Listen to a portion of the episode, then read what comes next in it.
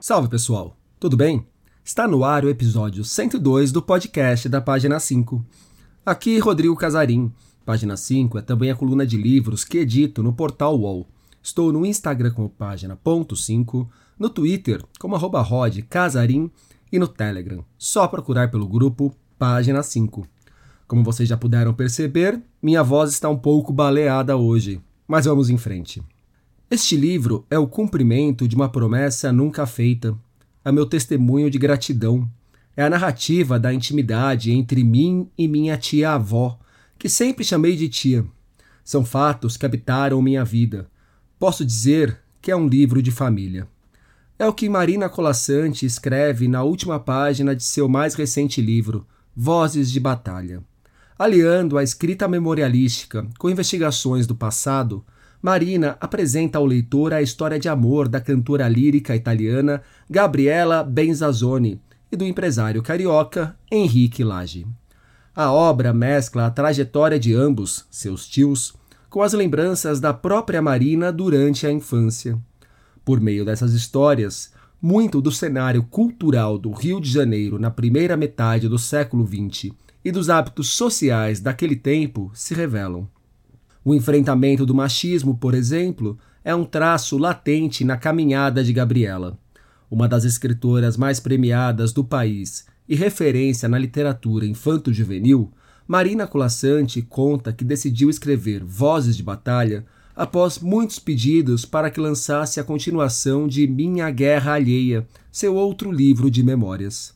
Marina nasceu em 1937 em Asmara, capital da Eritreia de origem italiana, ainda viveu em Trípoli, na Líbia, e na própria Itália antes de vir com a família para o Brasil em 1948. Como grandes decisões políticas impactam na vida dos indivíduos, é um dos assuntos do papo que vocês ouvirão a seguir. Marina também falou mais sobre o novo livro, comentou a importância da poesia, lembrou de sua formação como leitora e contou como foi, nas palavras dela, ser amamentada com livros. Marina Colassante, obrigado pela presença aqui no podcast da página 5. Marina, você está lançando Vozes de Batalha. Você define como o cumprimento de uma promessa nunca feita, o seu testemunho de gratidão, é a narrativa da intimidade entre mim, você no caso, e a sua tia-avó, que sempre chamou de tia. São fatos que habitaram a sua vida, pode dizer que é um livro de família. É, na hora que a gente leu Vozes de Batalha, fica muito claro ser um livro de família, um livro de memórias familiares. Por que esse livro e por que esse livro agora, Marina?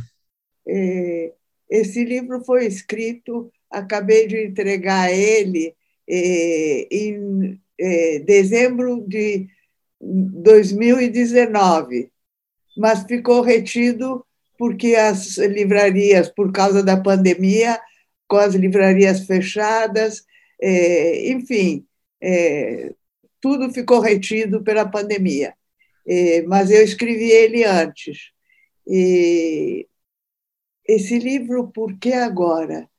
Porque agora eu estou madura para ele, é, que me custou um trabalho enorme de pesquisa, porque, como é, criança, é, eu não tinha conhecimento dos problemas jurídicos, é, das complicações jurídicas, dos advogados. Eu achava que todos eram amigos da casa.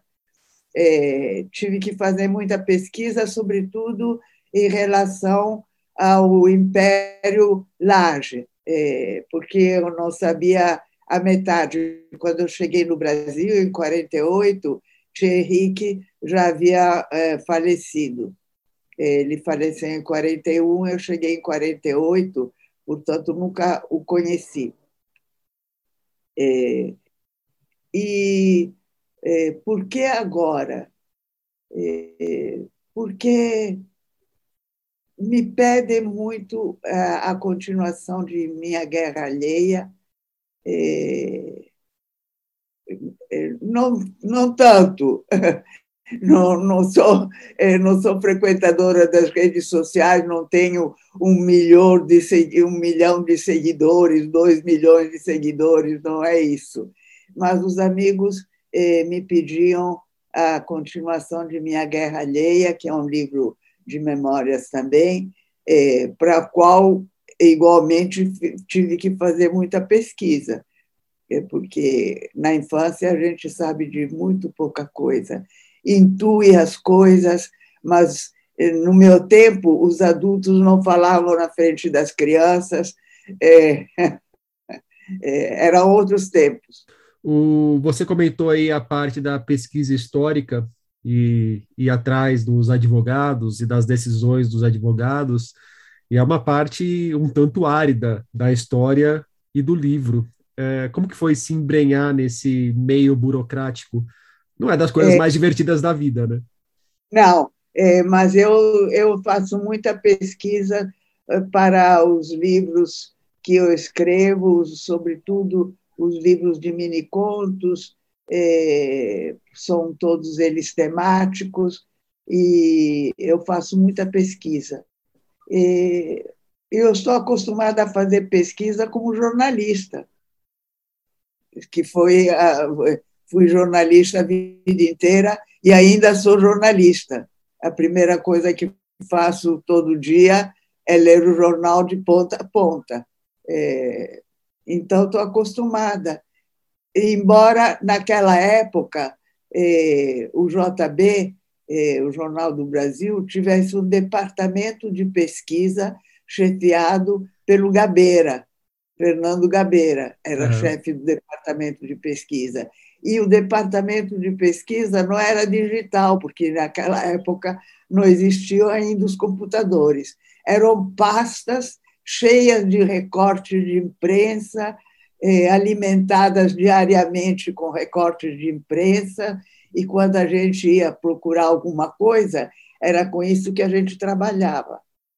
Mas, para a pesquisa desse livro, eu tive muitos recursos. É, até ontem estava na, na minha mesa a pilha de recursos que eu tive, é, a pilha de livros que eu tive que consultar. É, tive uma ajuda da biografia de, de minha tia eh, Gabriela, eh, feita pelo eh, Roberto de Nobile Terré.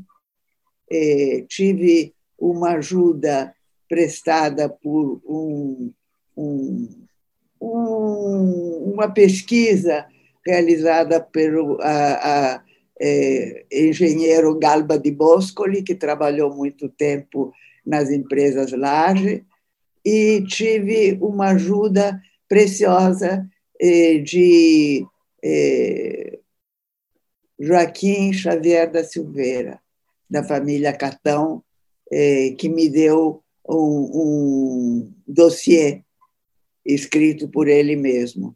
E me fala um pouco mais, Marina, então, dessa sua tia Gabriela, essa mulher que, nas suas palavras, era alguém exata, superlativa, sem hesitação, por que essa admiração pela tia Gabriela a ponto de fazer uma promessa nunca feita, de escrever um livro não só sobre ela, mas muito focado na história dela?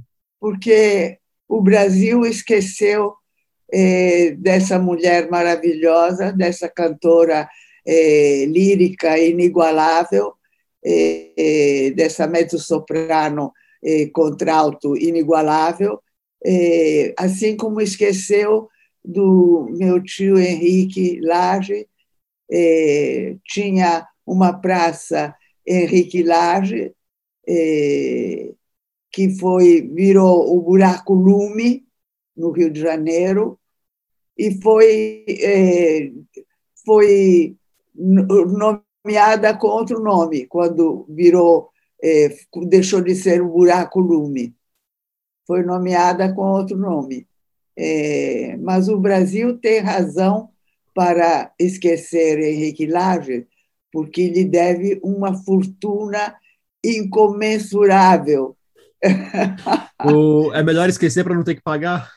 É, é, é, é, mas esqueceu é, Gabriela Besanzoni. É, eu encontrei muito mais coisas a respeito dela, muito, mas muito mais coisas a respeito dela no Teatro Colón de Buenos Aires do que no Teatro Municipal, ou do que na, na casa é, que ela é, fundou, que ela, em que ela morou, é, a Escola de Artes Visuais do Parque Laje.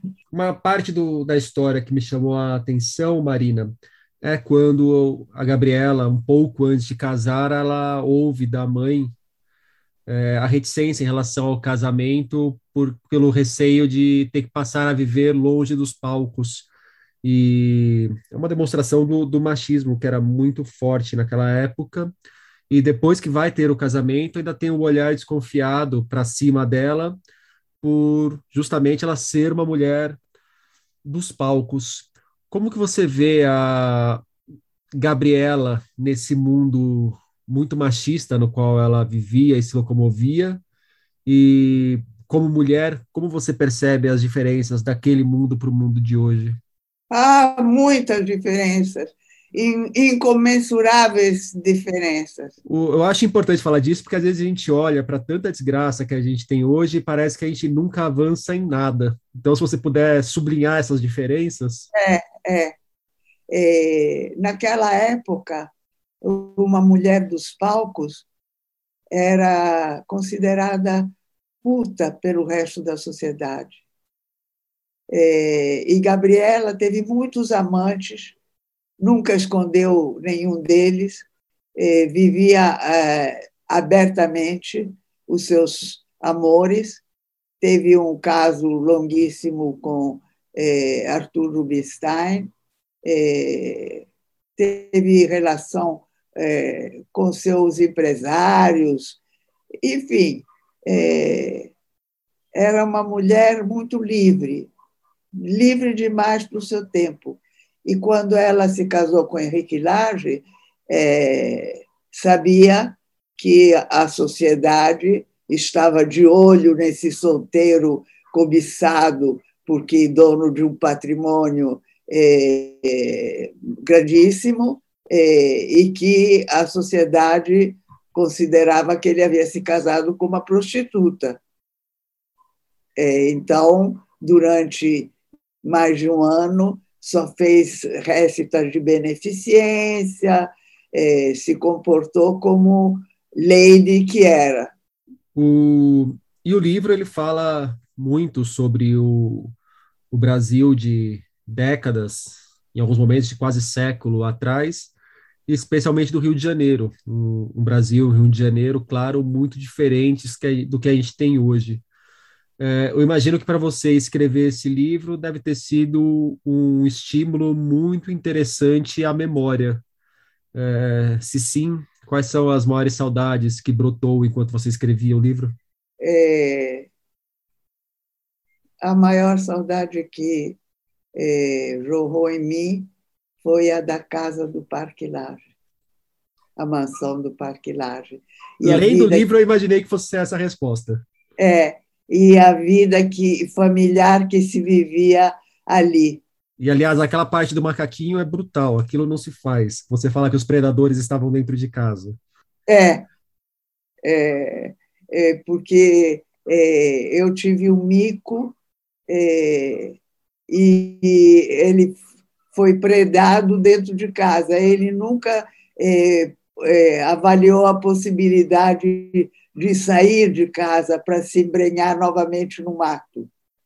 É, ele andava solto pela casa, é, mas é, foi trancado numa gaiola, é, ou, ou melhor dito, numa jaula, quando um filho de uma prima nasceu e foi dado de presente para estranhos quando é, eu estava interna no colégio. A sua história ela é marcada pela, pela guerra, claro. É, você é uma brasileira, ítalo-brasileira, que nasceu na Eritreia e veio para o Brasil por conta das questões da Segunda Guerra Mundial. E no seu livro a gente já passou por isso, mas é, enfatizando um pouco mais agora, se não há exatamente muito da guerra em solo brasileiro, há muito das questões políticas que vão interferindo e vão definindo e vão ditando alguns rumos da história do Henrique Lage e da, das empresas do Henrique, da, da fortuna do Henrique. E hoje a gente está no momento, de novo, Marina, em que muitas decisões políticas impactam diretamente na vida das pessoas e fazem, causam grandes transformações na vida das pessoas e muita gente chegando no Brasil como imigrantes por conta de questões políticas, muita gente querendo sair do Brasil por conta da situação política do Brasil. Você pode falar um pouco dessa maneira, de como você enxerga essas macro questões dos países e o quanto elas vão interferindo no, nos indivíduos, com toda essa, essa experiência que você tem e que você pesquisou? É, interferem é, totalmente. Os governos interferem totalmente. É, o governo Fernando Henrique Cardoso, através de Ruth Cardoso, que foi uma primeira-dama exemplar foi a melhor primeira-dama que tivemos, porque era uma acadêmica, era uma socióloga, é, era uma pessoa cultivada e era uma pessoa de grande nobreza. Eu conheci Ruth Cardoso. É, naquele tempo não havia tantos brasileiros passando fome, ou pelo menos, se os havia, não havia registro de tantos brasileiros passando fome. É, no começo da pandemia, se falou que a pandemia eh, deu visão aos invisíveis. Invisíveis para quem, cara pálida?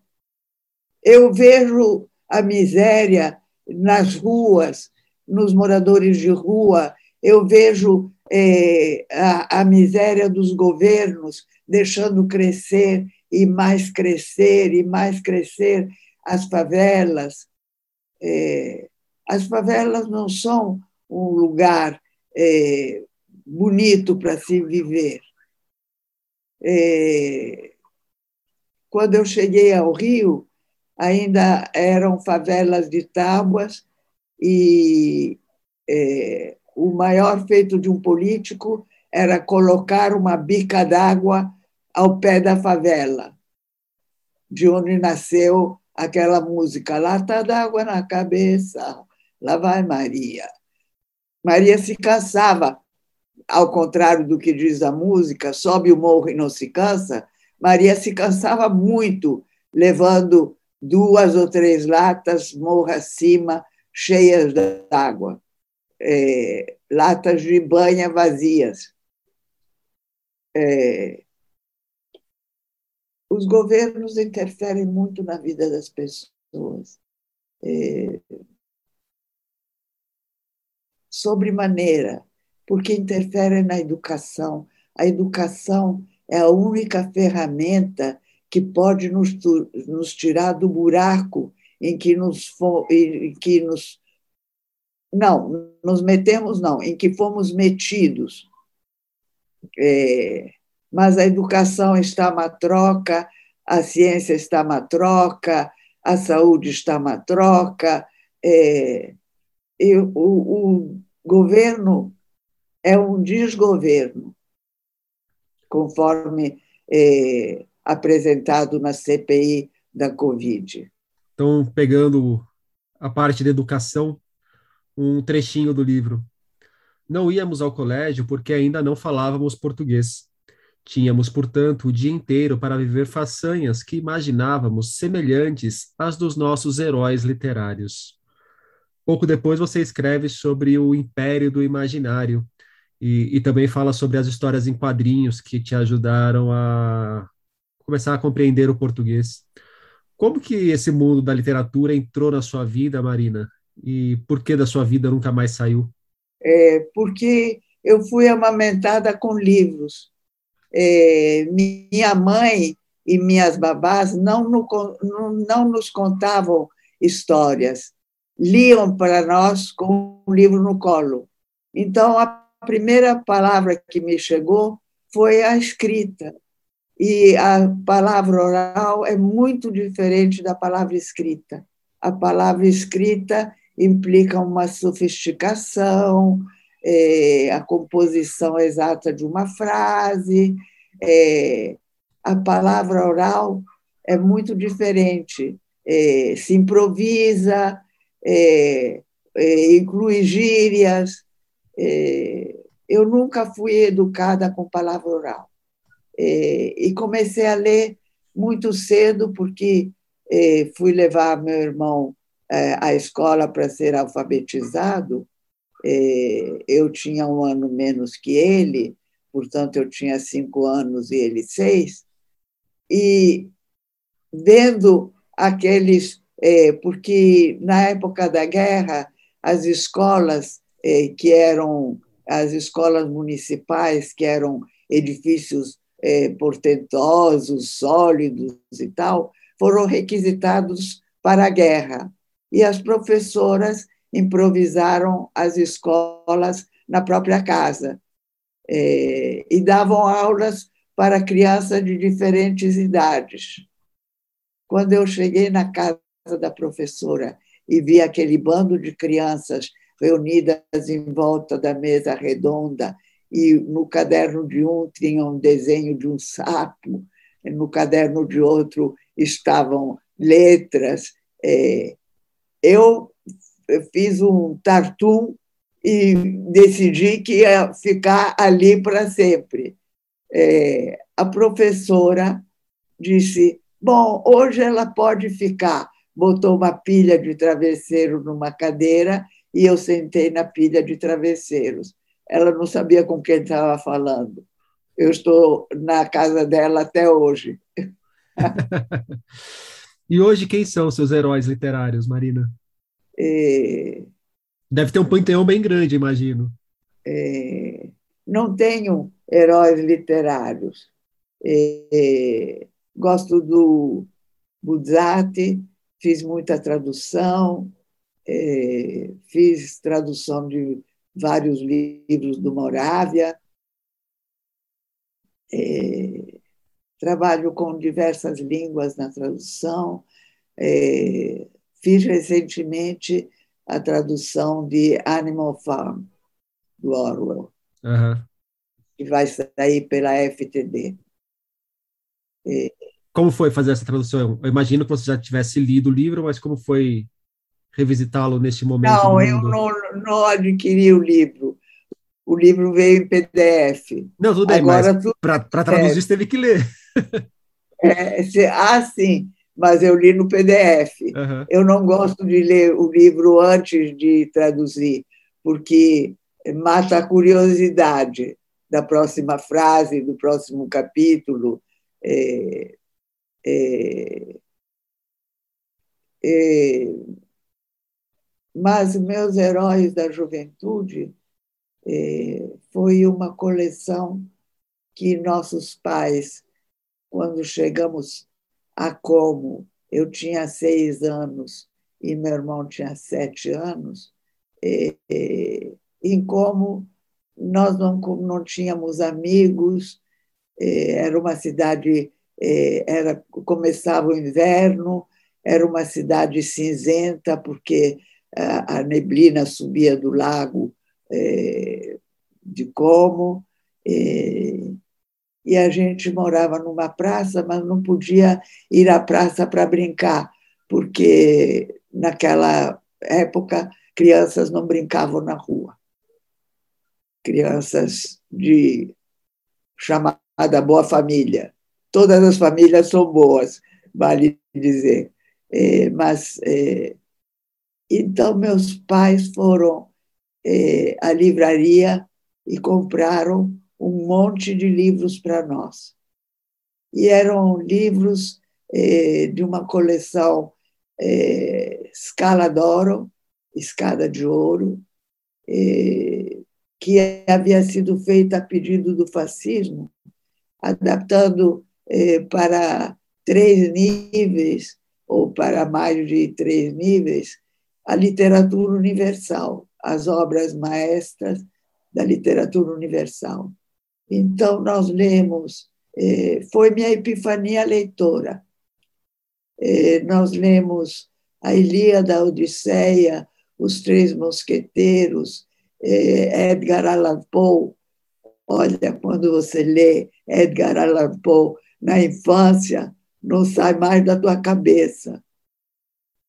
É, é, Dom Quixote, é, e lemos muitos livros de Emílio Salgari, que no Brasil se chamava Salgari e foi muito influente na geração anterior à minha. É, e lemos muito Kipling. Então, quando eu cheguei ao Brasil, eu tinha heróis de Salgari e de Kipling na cabeça. Tinha o cheiro da selva que eu havia aprendido nos livros dentro do nariz. E a primeira noite que eu passei na, na casa do Parque Laje, eh, eu dormi com minha prima, que era minha irmã, eh, e abrimos as janelas para que entrasse o ar daquela selva misteriosa. E eu cheirei e reconheci o cheiro que eu havia lido em tantos livros. Pensei, então o cheiro do Brasil é esse. E apaguei. O outro trecho do livro que eu achei muito bonito e que tem a ver com a sua trajetória como escritora é, quando você fala sobre a vida logo após a, a morte da sua mãe, abre aspas, determinei que nunca mais andaria por ela, a vida, no caso, distraída. Tornava-se meu compromisso olhar tudo por nós duas, viver em dobro, a minha própria vida e a que havia sido tomada da minha mãe. Não bastava olhar, fazia-se necessário transformar o olhar em palavras. O que, que é fundamental no olhar de um escritor, Marina?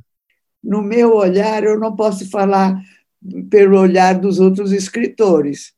É, no meu olhar, é necessária muita atenção, prestar atenção nas pequenas, mínimas coisas.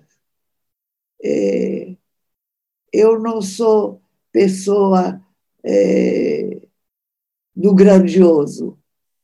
Eu encontro o grandioso no pequeno, porque sei que é, a formiga, a mínima formiga, é, inclui vida tanto quanto as constelações.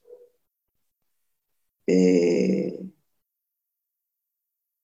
eu nunca matei animais, fora um sapo que eu torturei dentro de uma lata, cozinhei dentro de uma lata, numa fogueira no Parque Laje, é, mas fora isso, nunca matei bichos, não mato nem barata. É, porque a vida, é, para mim, é um dom supremo.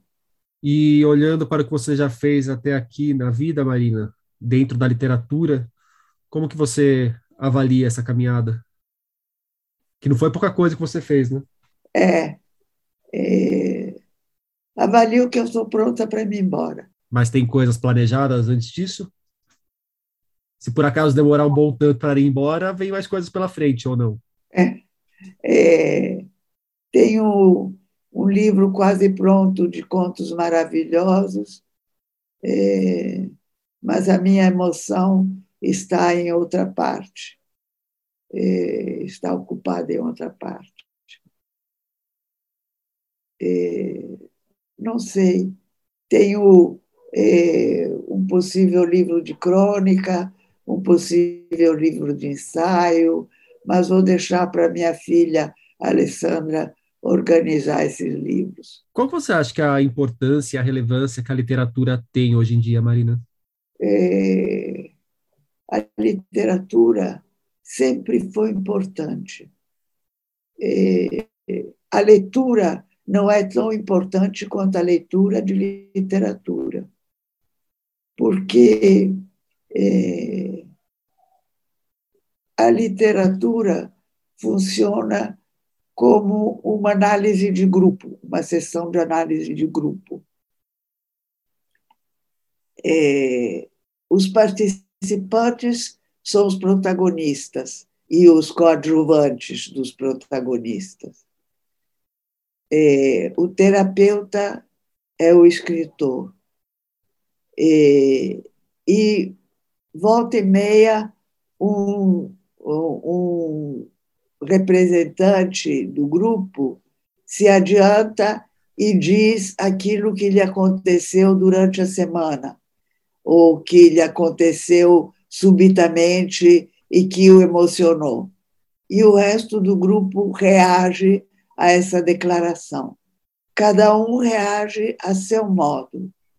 É, e a literatura faz isso mesmo é, cada personagem reage à ação do outro a seu modo, o que é, dá uma relação entre causa e efeito.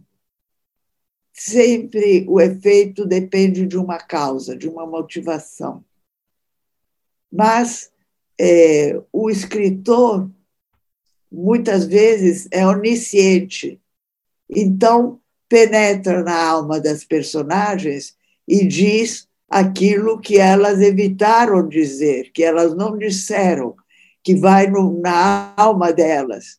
É, e amplia o leque, abre mais o leque do que uma aula, é, do que uma sessão de análise de grupo. É, ler literatura significa aprender a lidar com causa e efeito, aprender a lidar com a alma humana. Porque os romances, os grandes, as grandes obras literárias são sempre sobre a alma humana. Uma faceta, ou duas facetas, ou três facetas, ou lapidado feito um diamante cheio de facetas, da alma humana. E aí se aprende a viver. Para a gente fechar o nosso papo, então, Marina, me indica um livro. Ah, não sei. É, Dino Buzzati.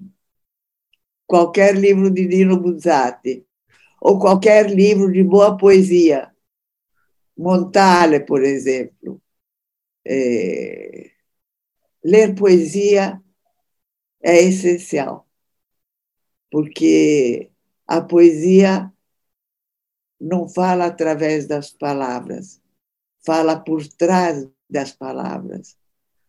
E cada um entende a poesia como quiser, é, cada um responde à poesia de acordo com as suas emoções naquele momento. Se a gente lê um poeta eh, dois anos depois de já ter lido, a reação é, ao poema é diferente, porque a gente já evoluiu, já tem outras emoções em jogo, já está em outros conflitos. É... Enfim, a poesia é essencial. Marina Colassante, muito obrigado pela conversa. Obrigada a você, Rodrigo. Vozes de Batalha de Marina Colassante chega aos leitores pela Tusquets.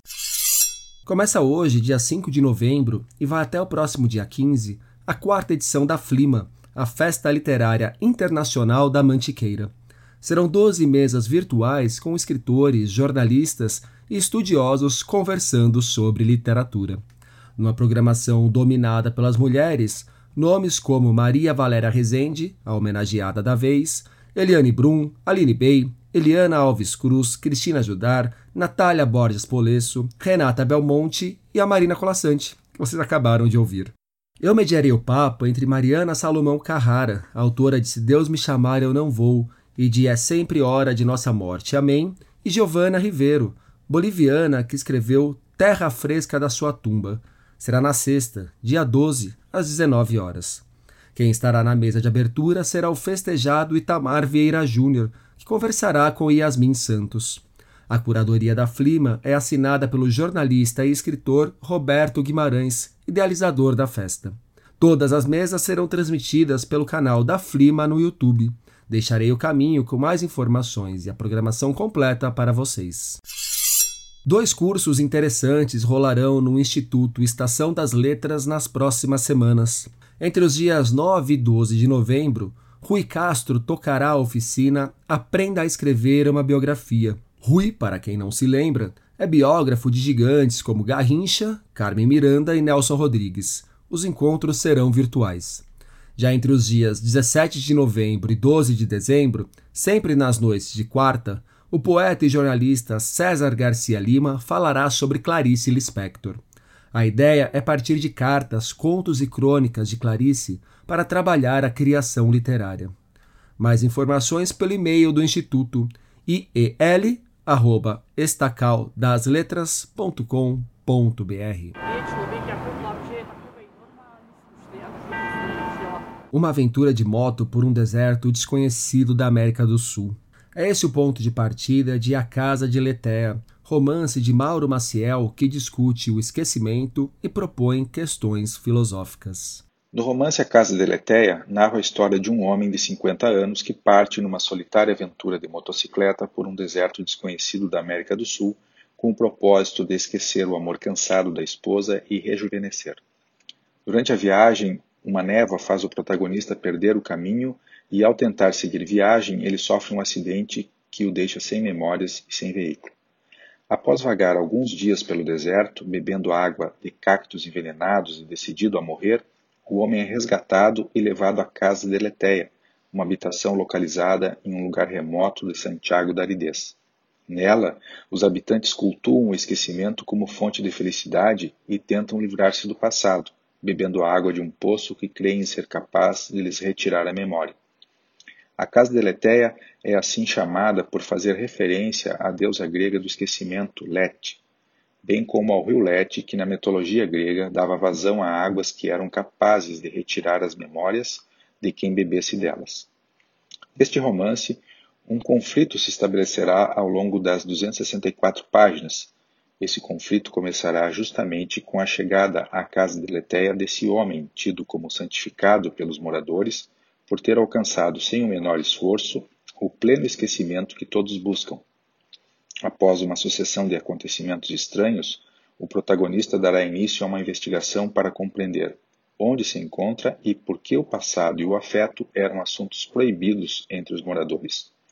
Espera pelo leitor uma narrativa permeada por indagações filosóficas. O que é o passado? Qual a natureza do amor? O esquecimento pode trazer a felicidade? O que uma pessoa pode fazer quando está privada de suas memórias? Nesse sentido, a Casa de Letéia apresentará a viagem filosófica de um protagonista que busca descobrir a identidade pessoal, a importância do amor e um sentido para a própria vida enquanto aprende a lidar com o pretérito que se apresenta eclipsado.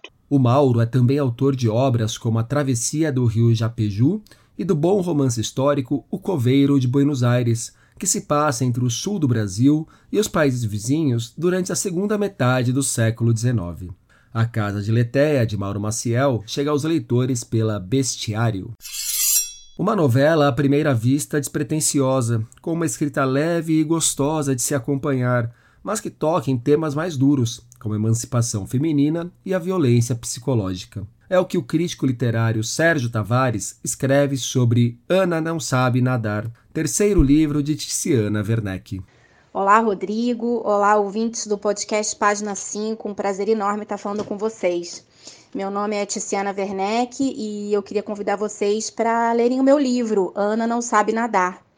A protagonista Ana chega na vila de Taperás, que é uma vila fictícia no Nordeste, após finalizar um casamento e pedir demissão do trabalho. Um trabalho que não fornecia mais nenhum envolvimento e um casamento que não tinha mais amor e nem respeito. Então, ali nessa vila, ela vai passar quatro meses na casa boazinha do seu João, vai observar a vida daquelas pessoas e aos poucos vai enxergando a sua própria vida sobre outro prisma, muito mais simples e leve. Ela sempre relativizou muito, planejou muito, mas ali ela vai se permitir boiar na correnteza e deixar que pessoas e acontecimentos cruzem sua vida e a transformem. A partir do seu repertório urbano, ela começa a lançar outra luz sobre a paisagem desse lugar e tudo ali a deslumbra, né? Uma joaninha, a florzinha do agrião minúscula e perfeita, o pôr do sol, o gato em cima do muro a caçar passarinhos, o único poste da, da rua que acende, enquanto ainda está bem claro. As folhas das árvores, as roupas que dançam no varal ao vento, tudo ali a faz aprender a se mover naquele ambiente totalmente novo, enquanto ela vai se redescobrindo. Eu digo que é como se ela aprendesse a nadar no ar. Bom, enquanto isso, ela vai mergulhando dentro de si mesma, né, maltratando a Bic em digressões no caderno, ela vai se desprendendo de certezas e quando ela emerge, ela passa a enxergar a superfície ao seu redor com atenção. Os moradores, essas paisagens, as intempéries, né, os pequenos acontecimentos do, do dia ali daquela vila, elementos sem protagonismo que passam a reger sua rotina, levando a descobrir interesses e prazeres já esquecidos. É isso. Obrigada pelo espaço, Rodrigo. Um abraço a todos. Ticiana ainda é autora de Trilhas para Andar Descalça e de Diário de uma Mãe Intercambista. Ela também já teve contos publicados em revistas literárias como a Subjetiva e a Tabacaria. Ana não sabe nadar chega aos leitores de forma independente.